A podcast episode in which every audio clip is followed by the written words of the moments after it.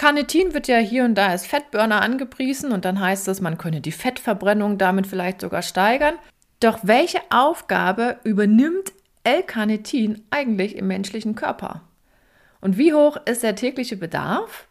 Und wie kann der gedeckt werden? Und was bringt Sportlern, L-Carnitin zu supplementieren? Bringt es überhaupt was? Die Antworten auf diese Fragen, die bekommst du in dieser Episode. Los geht's! Herzlich willkommen zu meinem Podcast Sport trifft Ernährung. Hier bekommst du wertvolle Infos und Praxistipps, die dir dabei helfen, deine Ernährungsstrategie in Form zu bringen. Und zwar so, dass sie zu dir, zu deinem Alltag und natürlich auch zu deinem sportlichen Ziel passt. Und jetzt wünsche ich dir viel Spaß mit dieser Episode. Ja, schön, dass du wieder reinhörst. Ich bin Julia Zichner und ich zeige Sportlern, wie sie mit der richtigen Ernährung das Beste aus sich rausholen können. Ja, ich würde sagen, es ist höchste Zeit, sich mal wieder um so ein ganz klassisches Thema der Sporternährung zu kümmern und das ist unter anderem eben L-Carnitin. Warum? Weil das ja ja, sehr oft mit so Schlagworten wie Ausdauerleistung verbessern oder eben Fettverbrennung ankurbeln in Verbindung gebracht wird. Und das sind ja beides Dinge, wo Ausdauersportler so ein bisschen die Ohren anstellen, nach dem Motto, na ja, wenn ich jetzt einen effizienteren oder besseren Fettstoffwechsel damit hinbekäme, unter Unterstützung von L-Carnitin, das ist erstmal so diese Grundidee, dann könnte ich ja vielleicht Kohlenhydrate sparen, wo mein Speicher eh nur begrenzt ist. Das ist in der Hinsicht schon ein interessanter Gedanke. Würde aber voraussetzen, dass das so stimmt. Und das ist ja, leider oder zum Glück nicht der Fall. Das heißt, man muss sich jetzt nicht davon zwangsläufig irritieren lassen. Aber das sind ja genau diese Dinge, wo man sagen muss, stimmt das, was in irgendeinem Heft steht oder was so an Versprechen gemacht wird? Das lässt sich ja in der Regel immer genau dann rausfinden, wenn man sich der Frage widmet, ja, wofür brauche ich denn diese Substanz im Körper? In dem Falle heißt es dann, Wozu braucht der Mensch L-Carnitin oder welche Aufgabe hat diese Substanz im Körper? Nur wenn ich das weiß, kann ich mir einen Überblick verschaffen, ob das stimmt, was man mir gerade weiß machen will. Und das ist ein sehr lohnenswerter Gedanke. Was ist jetzt unter Fettverbrennung im eigentlichen Sinne zu verstehen? Das meint im Prinzip nur diesen einen Vorgang, wenn ich eine Fettsäure habe und die wird verbrannt. Und das Ganze passiert im Kraftwerk der Zelle und da reden wir vom Mitochondrium. Kennst du vielleicht noch? Irgendwann war ja mal Bio-Zellaufbau und dann gibt es so Zellorganellen und eins davon ist, heißt eben Mitochondrium. Das ist so, sieht so ein bisschen aus wie eine Kapsel, wenn man das als Bild diese jetzt vorstellen würde. Auf jeden Fall ist es der Brennofen, wo, ja, wo die Fettsäuren verheizt werden, im wahrsten Sinne des Wortes aber eben nur dann, wenn genug Sauerstoff da ist. Deswegen spricht man ja auch von aerober Energiebereitstellung, wenn eben Fettsäuren zu großen Teilen oder überhaupt umgesetzt werden. Kommen wir mal zur Frage, was genau L-Carnitin jetzt im Körper macht. Erstmal ist es eine Aminosäureverbindung, nicht mehr und nicht weniger. man kann sich das rein bildlich so vorstellen, dass L-Carnitin wie so eine Art Taxifunktion innehat. Es transportiert keine Person, sondern in dem Falle Fettsäuren, genau genommen die langkettigen Fettsäuren, ins Kraftwerk der Zelle. Und das Ganze innerhalb einer Muskelzelle. Ohne Carnitin schafft es die Fettsäure also nicht ins Kraftwerk, aber Carnitin ist nur ein Teil der Geschichte. Da sind auch noch ein paar Enzyme daran beteiligt. Die wollen wir mal nicht vergessen an diesem Vorgang, ne, dass dann sozusagen die Fettsäure in das Mitochondrium reinkommt. Und auch das ist wieder so ein Punkt, wo ich mit Training eine ganze Menge optimieren kann. Denn je mehr ich von diesen Enzymchen auf der Membran von diesem Mitochondrium habe, man könnte auch sagen, die an der Hauswand sitzen, um so ein Bild zu haben, umso effektiver funktioniert das Ganze natürlich. Und diese Anzahl an Enzymen, die steigt dann, wenn der Bedarf auch geschaffen wird, mehr Fettsäuren umzusetzen. Das heißt, wenn ich meinen Körper dazu zwinge, sich ja in erster Linie auf Fettsäuren zu stützen bei der Energiebereitstellung. Und wann passiert das? Wenn ich es dem nicht so einfach mache. Also wenn ich nicht so viele Kohlenhydrate anbiete, sondern nur so viel wie nötig. Und ich müsste auch noch genügend Sauerstoffangebot liefern. Und das sind ja im Grunde genau die Dinge, die dann im Frühjahr wieder in diesen vielen Trainingscamps zahlreicher Ausdauersportler auch im Fokus stehen. Wenn man das dann zu sehr übertreibt und zu schnell alles zu intensiv gestaltet, dann überspringt man ja im Prinzip diese Anpassung oder gibt dem Körper gar nicht die Gelegenheit, sich da anzupassen. Wenn man dieses ganze Thema Aufgabe, Funktion auf einen Nenner bringt, dann ist es eigentlich ausreichend, wenn du dir Taxi merkst, ne? nicht mehr, nicht weniger Transportfunktion. Wichtig wäre vielleicht noch zu wissen, dass L-Carnitin im Zuge dieses Transports nicht verbraucht wird. Genauso wie das Taxi auch nicht gleich kaputt geht, wenn es die Leute ablädt, die mitgefahren sind. Das gibt ja noch eine zweite und eine dritte und eine x-te Runde. Das heißt, auch L-Carnitin regeneriert sich immer wieder. Das funktioniert natürlich nicht endlos. Also irgendwann muss es dann mal ersetzt werden, genauso wie ein Auto mal ausgetauscht werden muss. Aber das ist zumindest nicht so, dass pro Transportweg dann gleich L-Carnitin zerfallen würde. Dann hätten wir einen immensen Bedarf, den könnte ja gar niemand schultern. Also das ist schon klug, dass da ein gewisses Recycling stattfindet. Und was auch noch spannend ist, diese Geschwindigkeit des Fettsäuretransports in der Muskelzelle und auch ins Kraftwerk rein, ne, das, das ist so eine feste Konstante. Die ist schon schnell, die ist schon hoch weil ja letzten Endes Fettsäuren das Hauptenergiesubstrat sind, was wir so verbrauchen. Selbst wenn wir sitzen, spielt ja die Fettsäureverbrennung immer eine große Rolle. Das wird ja auch gerne vergessen. Und Leistungssportler, gerade die im Ausdauersport unterwegs sind und auch ein bisschen mehr Energiebereitstellung aus Fettsäuren betreiben müssen teilweise, die trainieren ja auch genau daraufhin, die haben dann ja, letzten Endes die Anpassung auch hinbekommen, dass in der Muskulatur, in den Muskelzellen selber mehr Carnitin gespeichert wird. Aber das funktioniert ja auch nur, weil das Training dazu passt. Wenn ich das nicht liefere, dann wird sich mein Körper nicht anpassen. Wenn ich ihm sage oder von ihm verlange, pass auf, nimm mehr Fettsäuren, dann sagt er sich auch, ah, okay, wenn ich das muss, brauche ich mehr Transportmittel in der Zelle, also brauche ich mehr Carnitin in der Muskelzelle, damit auch tatsächlich Fettsäuren, wenn sie denn da sind, auch die braucht man, das vergisst man immer ganz gerne. Die Taxis alleine sind das eine, aber ich brauche ja auch Fahrgäste, also muss ich auch letzten Endes Fettsäuren anbieten. Das ist nochmal eine andere Geschichte. Damit hat ja Carnitin gar nichts zu tun. Die ist ja nur für den Transport zuständig. Und wenn ich das alles hinbekomme, dann erst kann in dem Kraftwerk mehr verbrannt werden. Ne? Aber wie gesagt, das ist immer eine Mischung aus Training und letzten Endes auch Ernährung. Aber das darf man nicht vergessen. Also mit großen Mengen an Carnitin alleine passiert da noch nicht so viel. Denn wenn ich jetzt sage, okay, ich nehme mal was ein, könnte ja bei mir vielleicht gut sein, kann man ja auf die Idee kommen, dann steigt natürlich erstmal der Carnitinspiegel im Blut. Das kann man auch messen. Aber wenn der im Blut angestiegen ist, dann heißt es ja noch lange nicht, dass es auch in der Muskulatur mehr ist. Und genau dort will ich es ja haben, wenn ich verstärkt trainiere und lange trainiere. Und genau das muss man halt hinbekommen.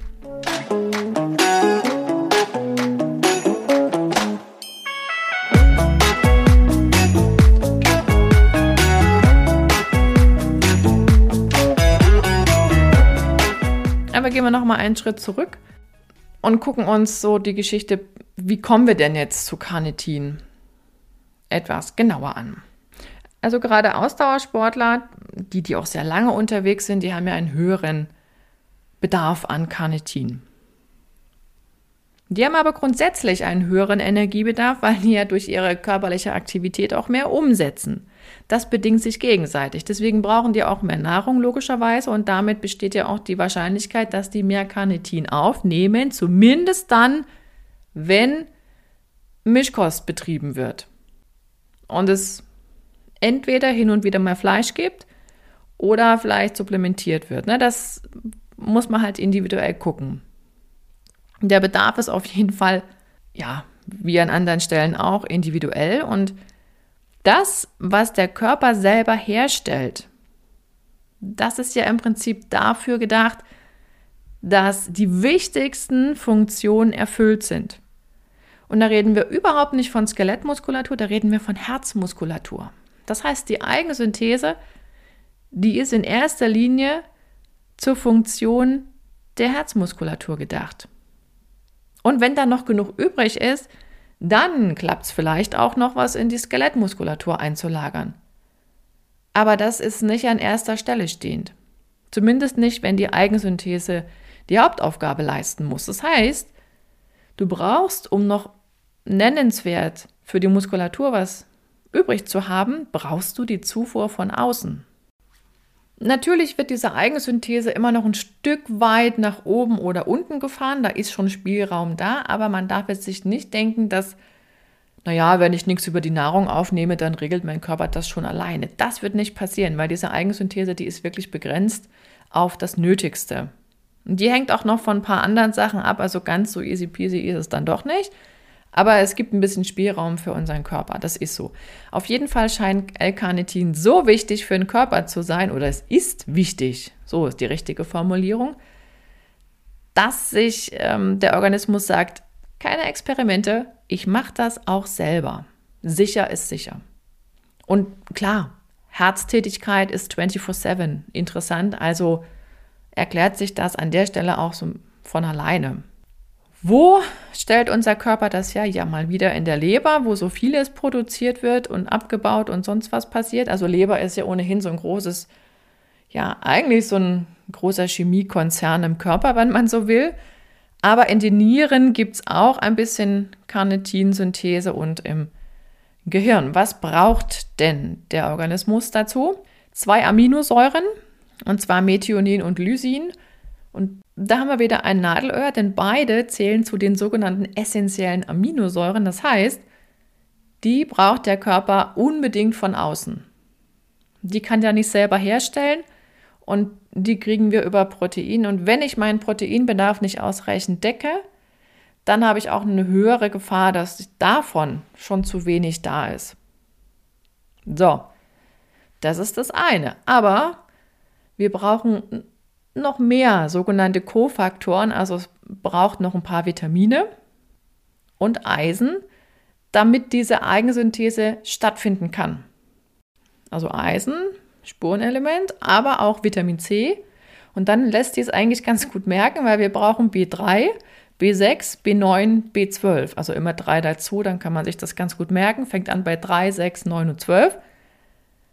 So, B12 ist bei einigen tatsächlich zu wenig da. Das merken viele erst viel später, als es eigentlich gut wäre. Eisen ist auch bei einigen so ein Thema für sich. Und es gibt auch einen Zusammenhang, wenn ich zu wenig Eisen im Körper habe, Ferritin zu niedrig ist, dann gibt es auch sehr häufig zu wenig Carnitin. Wenn dann noch relativ wenig zusätzlich aufgenommen wird über die Nahrung oder über Supplemente, dann muss man davon ausgehen, dass da eventuell eine Engstelle da ist. Klar kann ich es selber herstellen, aber eben nur, wenn alle Voraussetzungen erfüllt sind. Und da muss man ganz genau auch gucken, Eisen, B12, Proteinbedarf. Das sind so die ersten Dinge, wo man hinschaut. Wo finden wir jetzt die größten Mengen an Carnitin, also wo wird es gespeichert? Das liegt ja auf der Hand, wenn der Haupteinsatzort die Muskulatur ist, dann ist es genau auch das Muskelgewebe. Und wie schon gesagt, da geht es natürlich um die Skelettmuskulatur, ja, aber eben auch um die Herzmuskulatur. Es ist übrigens auch so, dass man inzwischen weiß, dass für die Therapie von Herzerkrankung L-Carnitin durchaus interessant ist. Und gerade diese Speichersituation in der Muskulatur, die ist eben sehr unterschiedlich. Das hängt davon ab, wie gut jemand trainiert ist, wie viel auch längere Trainingseinheiten dabei sind. Leistungssportler haben da einfach eine höhere Konzentration an Carnitin in der Muskulatur als Freizeit- oder Breitensportler. Das hängt aber eben auch von der Versorgung mit Carnitin ab, also wie viel wird aufgenommen über die Nahrung oder über Supplemente. Weil die Eigensynthese ist begrenzt, die schafft es nicht, um jetzt die Megaspeicher in der Muskulatur anzulegen. Das ist so. Und wenn man dann nochmal sich überlegt, ja, wozu brauchen wir Carnitin? Aha, Transport von Fettsäuren innerhalb der Muskelzelle ins Kraftwerk, da wo sie verbrannt werden sollen, damit ich sie auch nutzen kann, um eben Energiebereitstellung zu betreiben. Da stellt sich ja auch die Frage, gibt es denn, wenn ich schon mehr Carnitin in der Muskulatur habe, auch mehr Fettsäuren im Angebot? Also deswegen spielt hier ganz klar auch das Stichwort körperliche Aktivität und Training eine ganz große Rolle.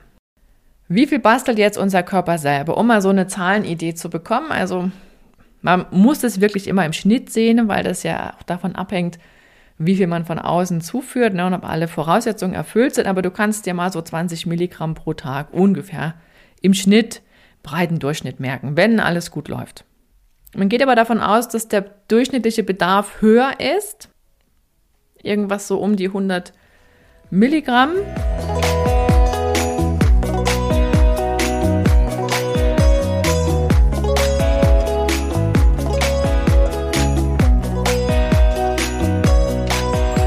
Welche Lebensmittel liefern jetzt noch L-Carnitin? Und da ist allen voran Fleisch zu nennen, insbesondere rotes Fleisch. Also da ist Schaf, Schaffleisch weit vorne. Lamm hat weniger. Ähm, Rind steht aber ungefähr so in diesem Bereich wie Lamm. Und dann wird es schon deutlich weniger. Also Schweinefleisch ist niedriger und Huhn, Chicken noch weniger. Da sind wir schon fast bei Milchprodukten. Die bieten zwar deutlich geringere Carnitinmengen, als es jetzt Fleisch tut, aber es ist immer noch deutlich mehr, als wenn man sich Eier oder pflanzliche Lebensmittel anschaut. Deswegen ist auch überhaupt keine Überraschung, dass Mischköstler, die also auch Fleisch essen und Milchprodukte, höhere Carnitinwerte in ihrem Blut aufweisen als diejenigen, die sagen, ich mache nur lakto-vegetarische Ernährung, also nur Milchprodukte und Pflanzen oder von mir aus Eier, Milchprodukte und Pflanzen, da haben wir vielleicht so um die Hälfte mindestens weniger an Carnitin, was du über die Nahrung aufnehmen. Na, beim Mischköstler muss man immer gucken, was dabei ist, aber das ist irgendwas so zwischen 100, 150, vielleicht auch 300 Milligramm, wenn viel Fleisch dabei sein sollte und viele Milchprodukte. Bei Vegetariern, die sich so noch ganz gut versorgen, also mit Milchprodukten, da kommen wir vielleicht auf 50 Milligramm pro Tag und bei Veganern ist es dann irgendwas zwischen 2 und 10 Milligramm Carnitin pro Tag, was die aufnehmen. Also das, da sind Welten dazwischen liegend, muss man einfach so sagen. Man muss aber dann auch ganz klar nochmal mit einem dicken Ausrufezeichen ergänzen, dass ja nur weil ich sage, ich nehme nichts über die Nahrung, über die natürlichen Lebensmittel auf, da explodiert nicht die Eigensynthese. Die ist begrenzt. Das nur nochmal zur Erinnerung. Also das funktioniert nicht Open-End, das System. Und schon gar nicht, wenn es irgendwo rattert im System. Also da sind ja auch ein paar Faktoren noch zu beachten, dass überhaupt das bisschen Eigensynthese klappt. Und das ist auch genau die Gruppe, wo relativ offensichtlich die Frage steht, supplementieren sinnvoll, ja, nein. Also auf jeden Fall mal ein Gedanke wert, muss man sagen. Denn das, was man mit einer Supplementierung eben ausgleichen kann, ist so eine Mangelsituation. Und eine Mangelsituation, die kann eintreten, wenn ich sage, ich nehme zu wenig auf oder kaum was auf über die Nahrung. Die kann eintreten, wenn die Eigensynthese nicht klappt. Da kann auch mal irgendein Fehler mit Enzymen sein. Es gibt auch, aber nur ganz, ganz, ganz, ganz selten den Fall, dass die Eigensynthese so gar nicht funktioniert oder nicht effektiv genug ist und mit zunehmendem Alter lässt die auch nach. Also da sind verschiedene Faktoren möglich, die das System ein bisschen einschränken. Auf jeden Fall kriegt man eine ganz gute Idee, wie das so funktioniert, wenn man sich mal im Blut anguckt, wie viel dann vorrätig ist. Aber nochmal, wenn ich supplementiere, heißt das erstmal nur, dass im Blut die Konzentration steigt. Das heißt noch nicht, dass auch in der Muskulatur mehr da ist. Denn Carnitin supplementieren heißt ja erstmal, ich nehme Taxis auf und dann müssen die aber noch in die Muskelzelle. Und dann brauche ich noch Fahrgäste für die vielen Taxis. Und dann ergibt sich automatisch, dass diese ganze Carnitin-Supplementierung natürlich dann auch bei Mischkost interessant werden könnte, wenn ich ein Ausdauersportler bin, ein sehr gut trainierter dazu und ein hohes Trainingspensum habe. Hohes Trainingspensum heißt mehr als 15 Stunden die Woche. Gerade bei so Leistung, also intensiv trainierenden Ausdauersportlern weiß man, dass auch Carnitinspeicher in der Muskulatur immer mal wieder abgebaut werden. Das ist so ein Auf und Ab. Deswegen kann es durchaus interessant sein, da mal mit Nahrungsergänzungsmitteln zu arbeiten. Unabhängig, wie gesagt, von der Kostform. Das würde auch der Fall sein, wenn ich hin und wieder Fleisch esse. Es geht ja darum, dass ich in der Muskulatur einen ausreichend hohen Speicher produziere. Der hält ja eine Weile.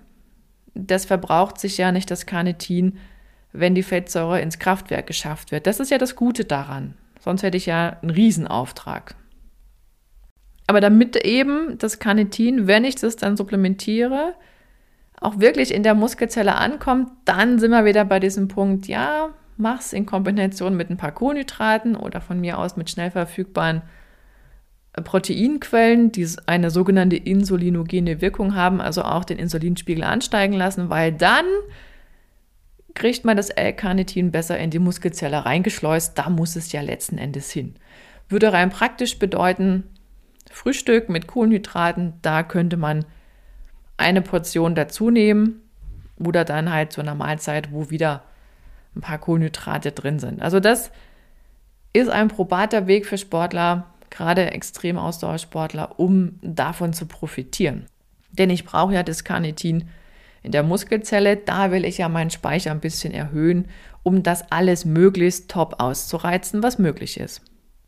Es gibt auch die Variante, dass es vor längeren Ausdauerwettkämpfen supplementiert wird, so zwei, drei Stunden vorher. Aber dann gilt es wie an anderer Stelle auch, Dosierung unbedingt vorher austesten, denn wenn man das zu sehr steigert oder einfach zu gut meint, dann kann das durchaus mal mit ein paar Darmproblemen quittiert werden. Also das bitte ausprobieren. Es gibt ja auch die verschiedensten Empfehlungen für die Zufuhr von Carnitinsupplementen. Das geht los bei 1 Gramm pro Tag, dann bis hin zu 3, mitunter 4. Das hängt von der Situation ab, Körpergewicht, auch von der Dauer der Einnahmezeit. Und das ist ein ganz entscheidender Punkt, denn die Eigensynthese, die ist zwar nicht so megamäßig, aber trotzdem würde die ja zurückfahren, wenn ich von außen deutlich mehr aufnehme, als ich produziere dann ist der Körper ja auch so schlau und sagt, ja, Moment mal, warum mache ich mir selber eigentlich die Arbeit? Du schluckst ja genug. Deswegen sagt man schon, ein paar Wochen ist okay, von mir aus so vier Wochen, aber dann sollte man auch wieder mal eine Pause einlegen und es nicht übertreiben. Also dauerhaft hohe Mengen ist immer kritisch. Aber das haben wir an anderen Stellen ja genauso. Nur noch mal so ein Vergleich. Wenn ich ein Mischköstler bin und ich nehme ordentlich Energie auf, damit auch mehr Nahrung, dann ist es schon möglich, 300 Milligramm Carnitin allein über die Nahrung, über natürliche Wege aufzunehmen. Was so im Supplementebereich empfohlen wird, dann reden wir von Gramm, also ein, zwei oder drei Gramm pro Tag. Also schon durchaus mitunter das Zehnfache. Ziemlich großer Unterschied, hängt aber auch damit zusammen, dass wir nicht alles aus dem Darm rauskriegen bei den Supplementen. Also da ist ein bisschen Schwund dabei. Und wenn man supplementiert, dann reines Carnitin und kein Gemisch. Was noch für den Leistungssport interessant ist, ist es nicht auf der Dopingliste stehend, aber wenn man Produkte aussucht, dann am besten auch einen Blick auf die Kölner Liste werfen, dann ist man zumindest schon mal nicht ganz auf der sicheren Seite, aber hat eine, ja, so eine, so eine grundlegende Gewissheit, dass da Kontrollen stattfinden und hoffentlich nichts verunreinigt ist ja, was ist, wenn es eigentlich mal zu viel ist, wenn man sagt, ich lasse jetzt mal so richtig krachen, passiert da irgendwas? Also eine Überdosierung ist erstmal nicht gesundheitsschädlich. Das Einzige, was auftreten kann, ist, ja, das sind so Darmprobleme, damit meine ich Durchfall oder ich sag mal, Biogasproduktion ist etwas, was auch da mitschwingt. Aber mehr kann eigentlich nicht passieren. Alles, was nicht verwertet werden kann, das wird dann sowieso über die Niere ausgeschieden. Also das funktioniert relativ unkompliziert. Tja, das war mal wieder eine etwas anspruchsvollere Folge aus Richtung Physiologie. Was darfst du jetzt mitnehmen zum Thema L-Carnitin? Erstens, Die Eigensynthese ist auf einem begrenzten Niveau möglich. Wir können es herstellen. Wir bräuchten dazu zwei Aminosäuren, die sind auch essentiell, die müssen mit der Nahrung aufgenommen werden. Lysin und Methionin, das heißt, der Proteinanteil ähm, in der Nahrung muss passen. Und wir bräuchten noch von den Vitaminen, die ja als Helferlein dienen, auch ausreichend. Also Vitamin C, B3, B6, B9, B12 plus Eisen. Und selbst wenn diese Eigensynthese top laufen würde, ist trotzdem eine Zufuhr von außen nötig, denn diese Eigensynthese ist erstmal für das da, was wirklich Notwendigkeit hat im Körper, sprich Herzmuskeltätigkeit. Wenn ich einen höheren Bedarf der Skelettmuskulatur anmelde, dann muss ich mich kümmern. Zufuhr von außen. Rotes Fleisch ist ganz weit vorne, sehr ergiebige, äh, sehr ergiebige Quelle. Da sind Mischköstler klar im Vorteil. Auch die, die noch Milchprodukte auf dem Speiseplan stehen haben. Wir finden grundsätzlich erstmal bei Leistungssportlern, die Ausdauertraining betreiben, natürlich in erster Linie mehr Carnitin in der Muskulatur als bei Freizeitsportlern oder bei denen, die gar keinen Sport betreiben. Das hängt aber auch mit der Anpassung der ganzen Stoffwechselsysteme zusammen, die ja infolge des Trainings einsetzen. Das braucht Zeit, aber genau das ist ja der Benefit letzten Endes.